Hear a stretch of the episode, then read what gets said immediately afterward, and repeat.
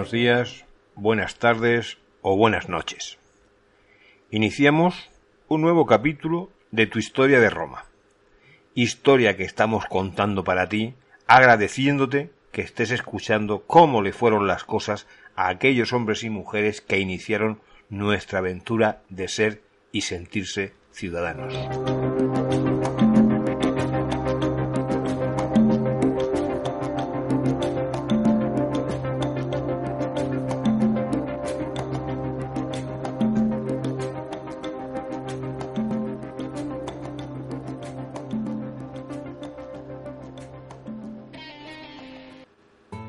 Tu historia de Roma. Una aproximación al imperio. Capítulo 5. La Primera Guerra Púnica. Una flota con cuervos. Régulo regresa como prisionero de Cartago. El mal ejemplo de los mercenarios y esclavos cartagineses. Porque sentirse ciudadano tuvo mucha influencia en el devenir de la guerra, como ya veremos. Los romanos fueron capaces de fabricar una flota sin experiencia alguna y además ser originales para transformar una batalla naval en terrestre. Es decir, consiguieron pelear en el ambiente en donde ellos se sentían superiores, aunque fuera sobre las cubiertas de las naves de guerra. Los ciudadanos estuvieron a la altura y no solo se esforzaron en la construcción de esa flota inicial, sino que cuando se agotó, los romanos pudientes costearon otra para seguir la guerra contra Cartago.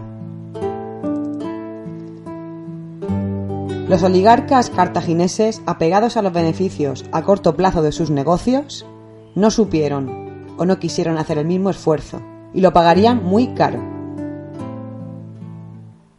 Los reyes del mar, que no podían con esos romanos, a pesar de que no se habían subido a una embarcación en su vida, no debían salir de su asombro y más aún cuando conocieron el episodio de Régulo. El cónsul romano, hecho prisionero por Cartago, al que enviaron como hiciera Pirro con Cineas a negociar la paz con el juramento de volver a prisión si no se firmaba el tratado. Otro que volvió. Las guerras púnicas se iniciaron en el 265 y se extendieron durante dos siglos, los romanos estaban dispuestos a ganarlas tardaran lo que tardaran, con esa envidiable tenacidad que les había hecho unos enemigos pesadísimos que más valía tener lejos. Esa tenacidad tenía su máxima expresión en la frase de Catón, y pienso que Cartago debe ser totalmente destruida. La repetía con insistencia romana en cualquier lugar. En el Senado siempre acababa todos sus discursos de esa manera, aunque hablara del tratamiento de los esclavos. Terminó la Primera Guerra y se quedaron con Sicilia. Pero para los cartagineses, debilitados enormemente tras esta Primera Guerra Púnica, los conflictos bélicos no habían acabado. La guerra contra sus propios mercenarios, por no pagarles el sueldo, terminó por debilitarles aún más, y la diplomacia romana se hizo notar sacando brillo a la inteligencia política en vez de sus espadas y de esa forma se hicieron con Cerdeña sin gastar una gota de sangre romana. Por cierto, además, les sacaron 1.200 talentos y dejaron en los hígados de los cartagineses muchísimas toneladas de odio contra Roma. Como ya hemos hablado de talentos en varias ocasiones, vamos a definir un poco a qué se referían las gentes de la época cuando hablaban de esa palabra relacionada con la sabiduría. En realidad era una medida monetaria utilizada en la antigüedad. Se empleó ampliamente en el Mediterráneo y durante la época que precisamente nos ocupa. Equivalía al peso del agua necesaria para llenar una ánfora, o sea, alrededor de unos 30 kilos. En el siglo III a.C. aparece por escrito en los tratados de paz de las guerras de Roma contra Cartago. Y se sabe que los 10.000 talentos que Cartago tuvo que pagar a Roma como consecuencia de la Segunda Guerra Púnica, allá por el año 201 a.C., equivalían a unas 270 toneladas de plata. Hemos calculado, hemos hecho las divisiones pertinentes y nos sale a unos 37 kilos por talento, el peso del agua que podías introducir dentro de aquella ánfora.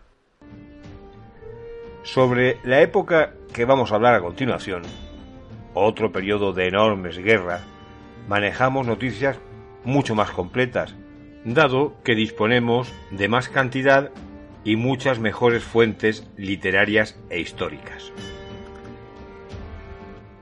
Solamente nombrarlos para que nos suenen y comprendamos que a partir de estos momentos las fuentes de la historia se hacen más fiables.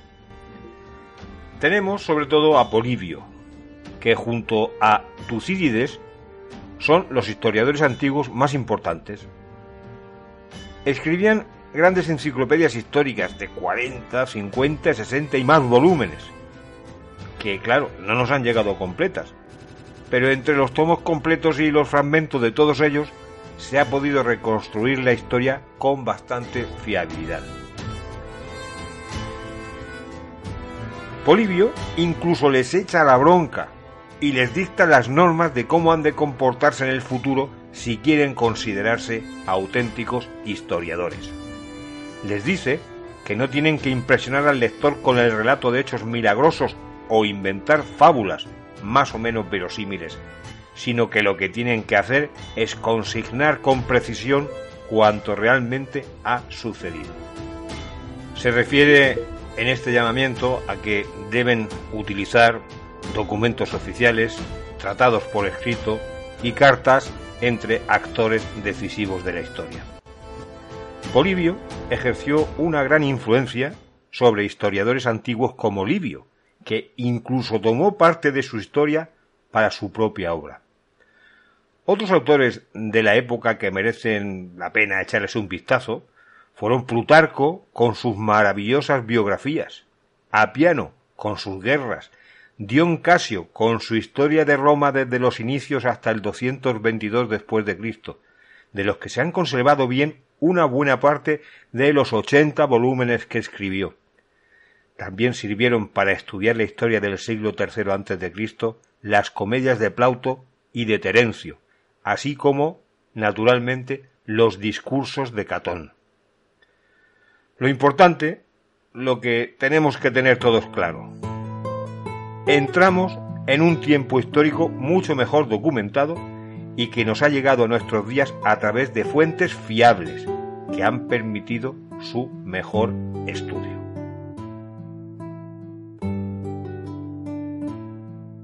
La primera guerra púnica ya fue una empresa de gigantescas proporciones. Dos potencias disputándose territorios comunes. Así es muy difícil coexistir. Cartago y Roma estaban destinadas a enfrentarse para que una de ellas gobernara el mundo conocido. Cartago fue la gran potencia del occidente mediterráneo y Roma luchó contra ella durante más de dos siglos. Estaba situada muy cerca del actual Túnez, y se convirtió en el gran centro de intercambio de productos y materias primas.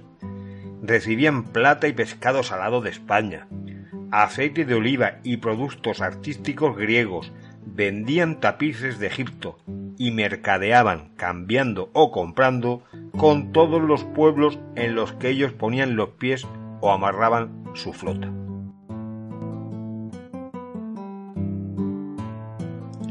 Habían logrado convertirse en una gran multinacional del comercio. Para que nos entendamos, algo así como el Amazon de su época. Cuando alguien necesitaba algo siempre esperaba que los cartagineses lo consiguieran. Disponían de plazas que hacían de mercados y sucursales para sus productos en la costa africana, desde Trípoli hasta las columnas de Hércules, o sea, desde Trípoli hasta el estrecho de Gibraltar desde allí hacia el Océano Atlántico, también en las Baleares, costas mediterráneas españolas, Córcega y Cerdeña. Un grupo de reducidos artesanos, comerciantes y terratenientes ostentaban el poder de manera oligárquica. La agricultura, si la había, era bastante residual, lo que les supuso una debilitación de su democracia. Contaban con una asamblea popular inoperante debido a la corrupción existente. También contaban con un Senado que estaba sometido a las mismas presiones que su asamblea. Eran bastante más voraces en cuanto a impuestos en sus territorios conquistados que los romanos, y esto les reportaba unos ingresos enormes en su tesoro público. En ausencia de población agrícola, el ejército cartaginés recurría a los mercenarios, soldados profesionales de la guerra muy bien adiestrados. Ese ejército de mercenarios se comportaba de muy distinta manera en función del botín que podían conseguir del enemigo. Pero cuando la lucha no marchaba lo bien que ellos querían, su ánimo decaía pronto. No luchaban por sus dioses, ni por sus familias, ni por sus graves y largos apellidos que resumían una buena parte de su historia. Eran solamente mercenarios que peleaban por dinero. Por eso, el ejército romano, que peleaba por sus familias, por la memoria de sus antepasados, por sus apellidos, era muy superior al cartaginés. Nadie esperaba que Estados Unidos perdiera la guerra contra los vietnamitas. Los asiáticos luchaban por su tierra y por sus familias, quizás, a su manera, también por sus apellidos. Y los marines USA no llegaban a entender muy bien qué es lo que hacían allí, y perdieron la guerra. Los intercambios económicos de los cartagineses eran muy avanzados con respecto a los romanos. Cuando los romanos acuñaron sus primeras monedas, aquellas, recordamos, en las que se veía la proa del barco etrusco, los cartagineses ya utilizaban billetes de banco en forma de tiras de cuero convenientemente estampadas para definir claramente su valor, que era respaldado, que era garantizado por el oro que rebosaba en su tesoro público. Los romanos no se amilanaron ante tanto esplendor y fueron nuevamente a la guerra. Hacía dos siglos y medio desde que Roma firmó aquel pacto con Cartago, que recordaremos, y que les funcionó muy bien, y que sirvió para que los cartagineses echaran una mano a los romanos contra Pirro. La situación en estos momentos era muy complicada. Cartago era propietaria de una buena parte de Sicilia, mientras que otro trozo de isla se le habían quedado los mamertinos. Los mamertinos eran unos mercenarios que se quedaron sin trabajo y tomaron Mesina, matando y expulsando a sus habitantes. En la práctica su posición les hacía controlar el estrecho de Mesina, de una gran importancia estratégica al separar Sicilia de Italia peninsular por unos pocos kilómetros. Los cartagineses eran aliados de estos, aliados de los mamertinos, y fueron reclamados para que les ayudaran en una guerra interna contra Gerón. Así que Cartago se puso en marcha y desembarcaron en Mesina. Pero ocurrió que en esta ciudad surgió una tendencia de partidarios de Roma. Ahí se complicó la cosa. Y además esta tendencia venció. ¿Y qué se les ocurrió hacer? Pues pidieron ayuda a los romanos con los cartagineses dentro de Sicilia. El Senado romano comprendió perfectamente que se encontraba ante un dilema de excepcional importancia, de cuya resolución dependía el futuro de Roma, porque advirtieron que aceptar esta proposición de ayuda significaba la guerra, la ineludible guerra contra Cartago, y Cartago era una auténtica potencia comercial y militar. Pero por supuesto, de igual forma que ellos sabían esto, también sabían que los romanos no podían permitir que los cartagineses pusieran el pie en la costa del estrecho, a solo tres kilómetros de las costas italianas.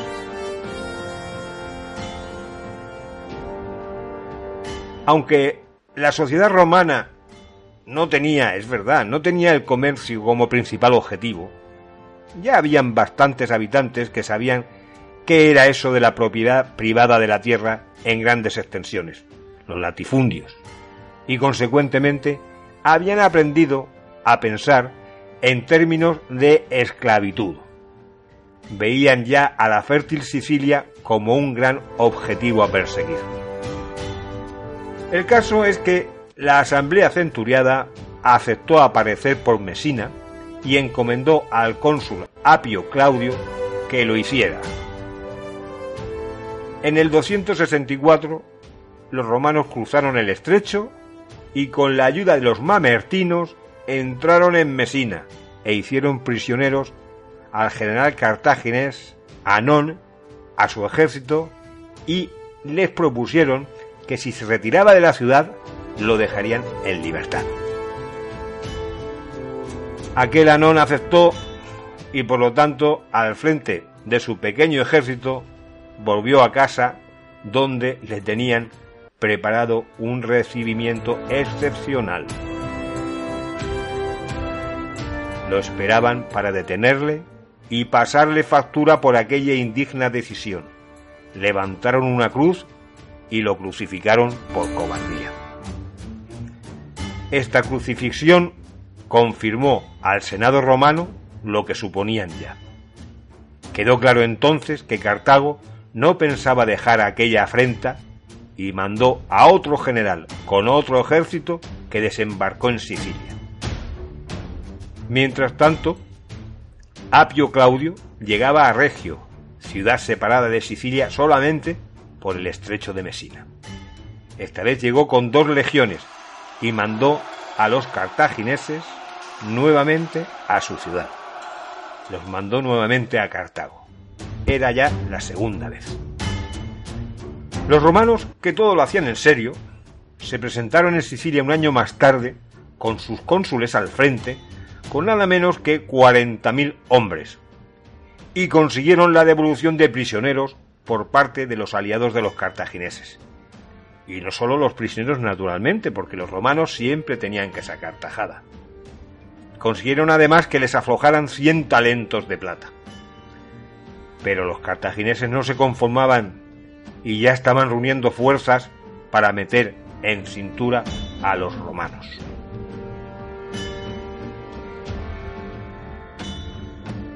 Los cónsules del 262 que otra vez volvieron a movilizar a 40.000 efectivos, pusieron sitio a Agrigento. Esta ciudad estaba situada sobre una colina en la costa de Sicilia y allí se estaba reuniendo de nuevo el ejército cartaginés. Después de cinco meses, llegó en ayuda de los sitiados un gran ejército procedente de Cartago, que a su vez rodeó a los romanos que sitiaban Agrigento. En esta batalla a dos frentes, los romanos volvieron a salir victoriosos y Cartago perdió casi todo su ejército. Pero los romanos, debilitados, no pudieron impedir que la guarnición que ellos sitiaban saliese de la ciudad poniéndose en fuga. Así que entraron en Agrigento, la saquearon y convirtieron en esclavos a absolutamente todos sus habitantes. Con estos antecedentes, los dos bandos contendientes supieron que la guerra iba para largo y que el resultado de este choque de trenes era impredecible. Así que, sabiendo cómo los romanos se la gastaban en tierra firme, los cartagineses movilizaron un ejército, pero para atacar por mar.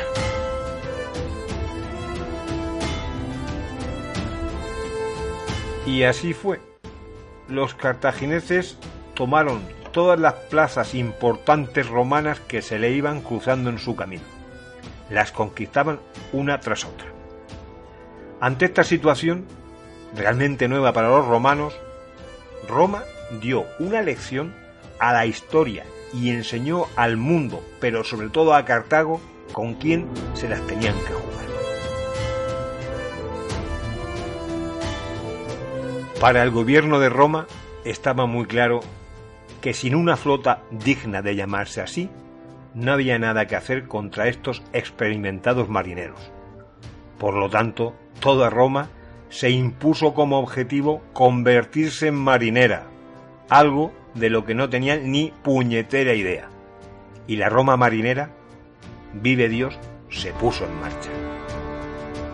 En un tiempo récord se construyeron los astilleros, y de estos salieron sus grandes naves para la batalla naval.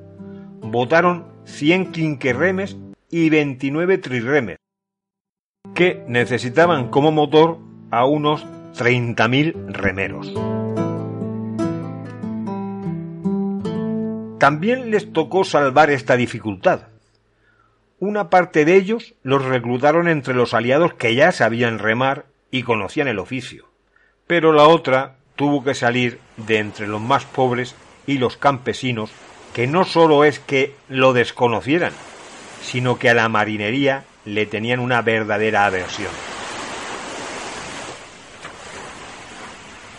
Como el tiempo apremiaba y las naves todavía no flotaban, iniciaron la instrucción en tierra firme, disponiendo a los remeros, una buena parte de ellos aterrorizados, en el mismo lugar que ocuparían en los quinquerremes y los trirremes. Conociendo al ejército romano, la instrucción tuvo que ser tan dura que vencieron ese miedo y estaban deseando librarse de los instructores para echarse a la mar incluso sin saber nadar. Los romanos en la estrategia naval partían de cero. Su flota era menos marinera que la de sus competidores, menos numerosa. Sus tripulantes habían aprendido el oficio a trompicones, muchos de ellos desde tierra firme, y faltaban además capitanes expertos. Ellos sabían manejarse en tierra, y por cierto muy bien, pero lo de la mar era algo nuevo. Las cosas nuevas a los romanos no les gustaban demasiado. Preferían saber siempre dónde pisaban. Así que introdujeron novedades a sus barcos con la ingenuidad y la osadía del principiante para poder pisar tierra firme.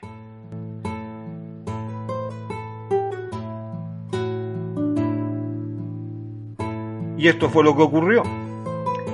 Aplicaron a sus naves una nueva invención que recordaba las torres móviles de asalto.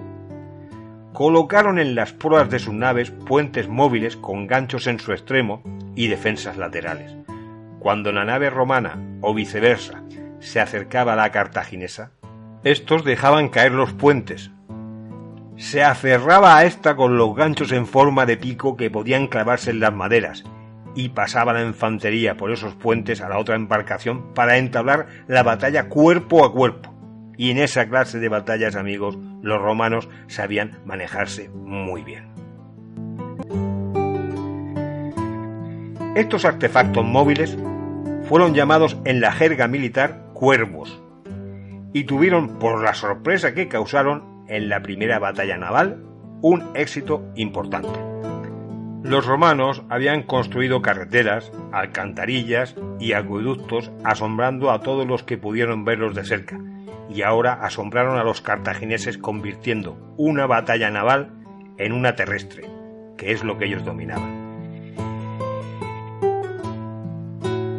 En el 260, los barcos romanos vencieron a las naves cartaginesas en las costas de Sicilia, que se dieron a la fuga como pudieron pero dejándose capturar por esos marineros terrestres unas 50 naves de categoría.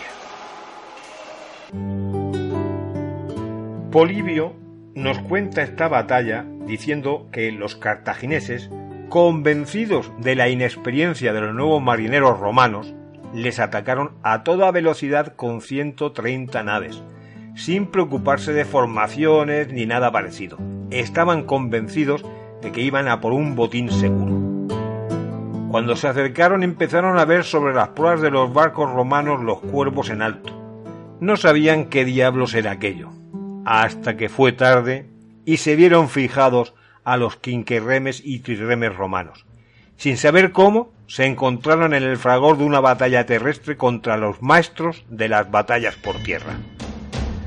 A partir de los ánimos de toda Roma por la victoria naval, siguieron despejando el camino de Sicilia y al cónsul que dirigía las operaciones le elevaron una columna en el foro con los espoleones de los barcos vencidos. Así eran los romanos. Mientras tanto, en Cartago no entendían lo que había pasado. Ellos se sentían capaces de dar lecciones de marinería y de batallas navales a todos los demás, y ahora encajaban muy mal la derrota contra una gente que estaban seguros que no sabían ni nadar. Se sentían francamente humillados. El Senado y los cónsules decidieron aprovechar este aumento de la moral para apretar más la tuerca y llevar la guerra a todo el Mediterráneo, y si podían, visitar hasta la mismísima Cartago en el 256.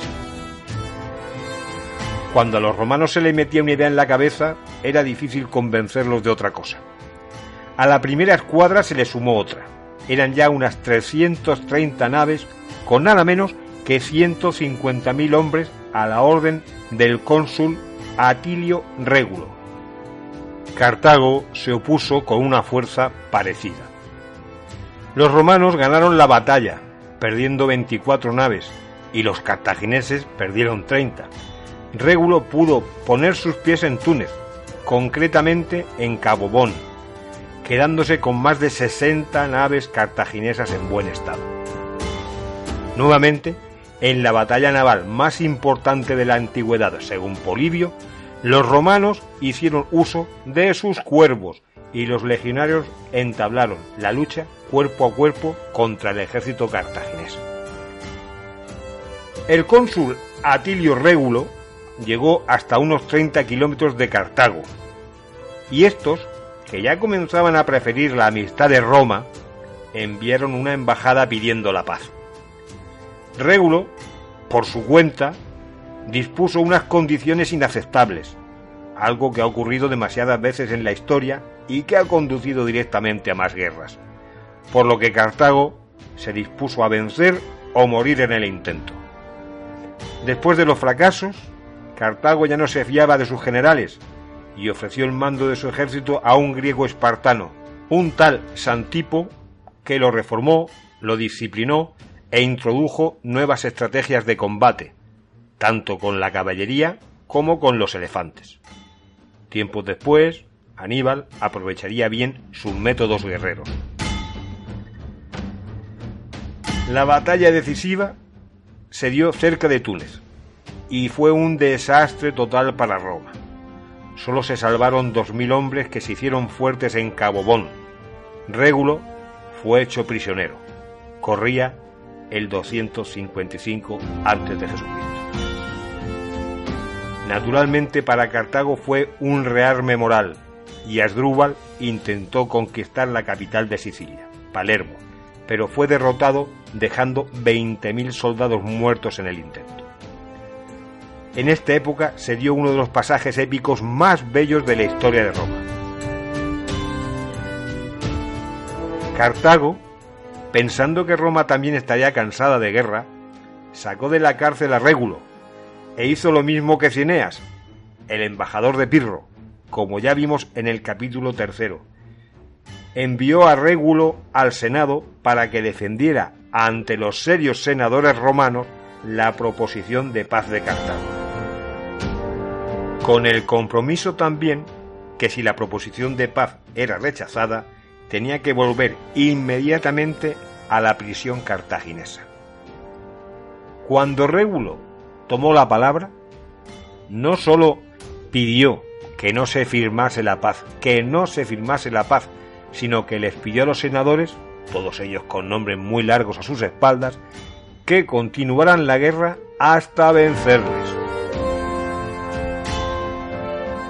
Con la historia a cuestas, los senadores aceptaron la proposición de Régulo y ante los llantos inconsolables de su mujer, reemprendió el camino de Cartago. Cuando le echaron la mano encima lo mantuvieron despierto, sin dejarle dormir hasta que falleció. Sus hijos hicieron lo mismo en Roma con dos prisioneros cartagineses, lo mismo pero sin la heroicidad de Régulo. Esos dos desgraciados no pasaron a la historia, ni siquiera se conocen sus nombres. Sobre el 247 a.C. entra en escena otro personaje histórico, Amílcar Barca, con la intención de dar nuevos bríos a las acciones militares cartaginesas. Invadió parte de la costa italiana sometiéndola a un feroz saqueo y ocupó también parte de Sicilia. La situación de guerra se mantuvo hasta finales de la década del 40 y ya no se le veía salida por ningún lado. Los contendientes estaban agotados. Puede que más los romanos. Entonces el Senado adoptó una medida extrema. Emitió un impuesto para los ricos con el fin de construir una nueva flota. Así que en el 242 volvieron a funcionar a pleno rendimiento los astilleros y se construyeron nuevamente unos 200 remes con los que se les plantó cara de una vez y en batallas sucesivas vencieron a los cartagineses haciéndoles perder 120 naves y poniéndolos en fuga. La guerra terminó con la batalla de las Egatas. Seguramente los cartagineses hubieran podido seguir, pero la oligarquía de Cartago no estaba dispuesta a sacrificar sus intereses como hacía la oligarquía romana. Eran muy interesados, estrechos de miras y aferrados a sus ganancias inmediatas, y eso lo pagarían muy caro. El Senado cartaginés dio plenos poderes a Amílcar para negociar la paz en las mejores condiciones posibles.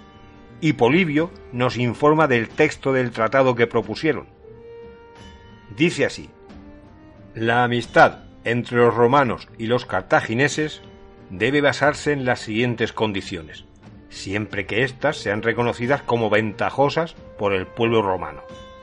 Por parte de los cartagineses, evacuación de toda Sicilia y no guerrear contra Siracusa ni contra sus aliados, entrega de todos los prisioneros romanos sin rescate y pago de un tributo de dos mil talentos. Ellos mismos lo decían. Los mercaderes cartagineses querían comprar la paz a los romanos por dos mil talentos, y siempre que el pueblo romano estuviese de acuerdo. Pero el pueblo de Roma no estuvo de acuerdo por considerarlo excesivamente blando, y enviaron a Sicilia una comisión de diez romanos a estudiar el problema in situ. Pero esa comisión se dio cuenta de que Amílcar no había manera de arrancarle nada más, y que estaba dispuesto, en caso contrario, a continuar la guerra. Así que informaron que lo mejor era dejar las cosas como estaban, aprobar el tratado y quedarse con una buena parte de Sicilia. En un último intento, elevaron el tributo a 3.200 talentos y que desaparecieran también de las pequeñas islas entre la península y Sicilia. Además, quedaron libres para comerciar también en el Mediterráneo, al que poco a poco le iban cambiando ya el nombre por el de Mare Nostrum, nuestro mar, el mar de Roma. Así acabó la Primera Guerra Púnica tras un cuarto de siglo de lucha, pero muchos presentían ya que aquella paz no iba a ser duradera, era un descanso para hidratarse. La conquista de una buena parte de Sicilia, que se convirtió en provincia de Roma, fue un hecho relevante, ya que pasó a ser un gran centro de economía esclavista. El territorio fue considerado propiedad del pueblo romano y sus habitantes súbditos privados de derechos. Ya lo dijimos con anterioridad, esta primera guerra con Cartago demuestra la importancia de los factores políticos y morales, la oligarquía cartaginesa con todos sus mercenarios fue vencida por ciudadanos romanos. Cada bando defendía cosas muy distintas. Los ciudadanos, a pesar de todas las dificultades, seguían caminando. Y mientras tanto, los problemas en Cartago se acumulaban, porque el gobierno cartaginés se negó a pagar lo acordado a los mercenarios de Amílcar. Estaban acostumbrados a ganar y no les supo muy bien no hacerlo. Y además, tener que pagar. Un cabo del ejército los sublevó, y los cabos que entran en la historia suelen ser muy peligrosos.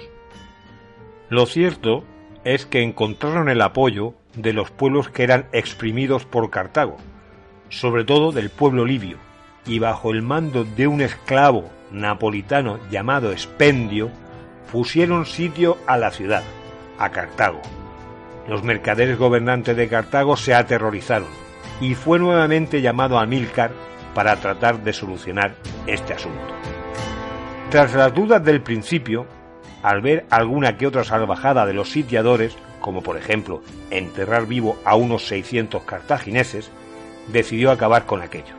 Le fue bien, y cuando los revoltosos estaban exhaustos, le pidieron la paz y enviaron una embajada con los diez jefes más destacados de la rebelión, a los que arrestó.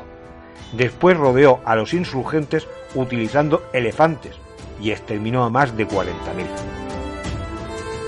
Amílcar marchó entonces sobre Túnez, donde se encontraban los demás sublevados, y ante los muros de la ciudad, bien visible para los sitiados, levantaron cruces y con los brazos en cruz colocaron en ellas a Expendio y a los otros jefes hasta que murieron. Pero el líder sitiado Matos no se dejó amilanar y aprovechando un descuido de un comandante cartaginés salió de la ciudad ocupando el campo cartaginés y el descuidado comandante en recompensa por su descuido fue torturado. Como sabían cuál era la cruz en la que había muerto Expendio, lo bajaron de los maderos y el desgraciado comandante cartaginés ocupó en caliente su sitio. Había mucha afición a las cruces en la antigüedad. Sobre el cuerpo de expendio cayeron 30 cartagineses escogidos entre los más nobles que encontraron. Almílcar se alejó de Túnez y exigió que espabilaran los cartagineses pidiendo que participaran todos aquellos aptos para las armas. Lo hicieron y vencieron a Matos. Tras esto marcharon sobre Libia, sometiéndola. Los cartagineses lo celebraron con una marcha triunfal que fue amenizada como colofón con refinadas torturas de Matos y sus amigos antes de ajusticiarlos. Dejó esta rebelión un análisis para la historia. No gustó en absoluto que la rebelión la liderase un esclavo, y que esclavos liberados participasen en ella. Era un mal ejemplo para los niños romanos y un problema para los propietarios de estas cosas que hablaban, rerum parlantis, y que eran utilizados como máquinas en la producción agraria y en el servicio doméstico. Por eso, mientras duró esta rebelión, se manifestó claramente la solidaridad de clase internacional entre los propietarios de esclavos. Roma y Siracusa echaron una mano a sus anteriores enemigos, no sea que se contagiase esta terrible enfermedad. Pero esta benefactora actitud hacia Cartago comenzó a cambiar hacia el final de la rebelión, cuando se hizo evidente que la victoria cartaginesa estaba cerca. En el 238 a.C., los belicosos sardos que habitaban Cerdeña volvieron a hacer la misma propuesta que habían hecho antes y que Roma había despreciado para no debilitar a Amílcar en su lucha contra mercenarios y esclavos. La propuesta consistía en entregar la isla, hasta ese momento cartaginesa, a la ciudad de Roma, y esta vez dijeron que sí, convencida la diplomacia romana de que los cartagineses no tenían fuerzas para defenderse de una nueva guerra contra los romanos, que ya estaban preparando una expedición para ocupar la isla. El gobierno cartaginés protestó, protestó todo lo enérgicamente que pudo, y se puso a hacer lo mismo, o sea, a preparar una expedición nueva, pero desistieron por la falta de fuerzas para iniciar de nuevo las hostilidades contra Roma. Perdieron Cerdeña y encima los romanos les impusieron una multa de 1.200 talentos. Y la estrategia romana les estaban dando pingües beneficios sin derramar una gota de sangre. Después, no sin esfuerzo, ocuparon Córcega y en el 227 fueron consideradas provincias al modo de Sicilia. tocaba pagar a los romanos una décima parte de todo lo que se movía por sus tierras. A los romanos no se les podía dar un dedo porque se tomaban el brazo entero. El odio en los cartagineses contra Roma aumentó hasta el infinito, y es posible que los romanos lo tuvieran calculado para hacerle caso a Catón. El prestigio de los Barca en Cartago subió como la espuma. Ellos habían firmado la paz, pero sobre todo los Barca habían acabado con la peligrosa revuelta de los mercenarios. Tenían el apoyo popular y militar, y planearon una estrategia que pasaba por compensar las pérdidas de las islas italianas, creando una base sólida en las tierras de Iberia, desde la que prepararse para una nueva guerra contra la odiosa entre las odiosas, Roma. Eso ya fue la Segunda Guerra Púnica, de la que hablaremos en el siguiente audio de Tu historia de Roma. Los romanos eran insistentes, pero los que nos oyen también. Gracias por estar al otro lado escuchando estos humildes episodios desde cualquier parte del planeta. Si te gustan, recomiéndalos para extenderlos. Y ya sabes, para cualquier cosa que se te pueda ocurrir sobre ellos, puedes escribirme al correo tu. Hasta muy pronto con el capítulo 6 de tu historia de Roma, en donde estudiaremos la Segunda Guerra Púnica.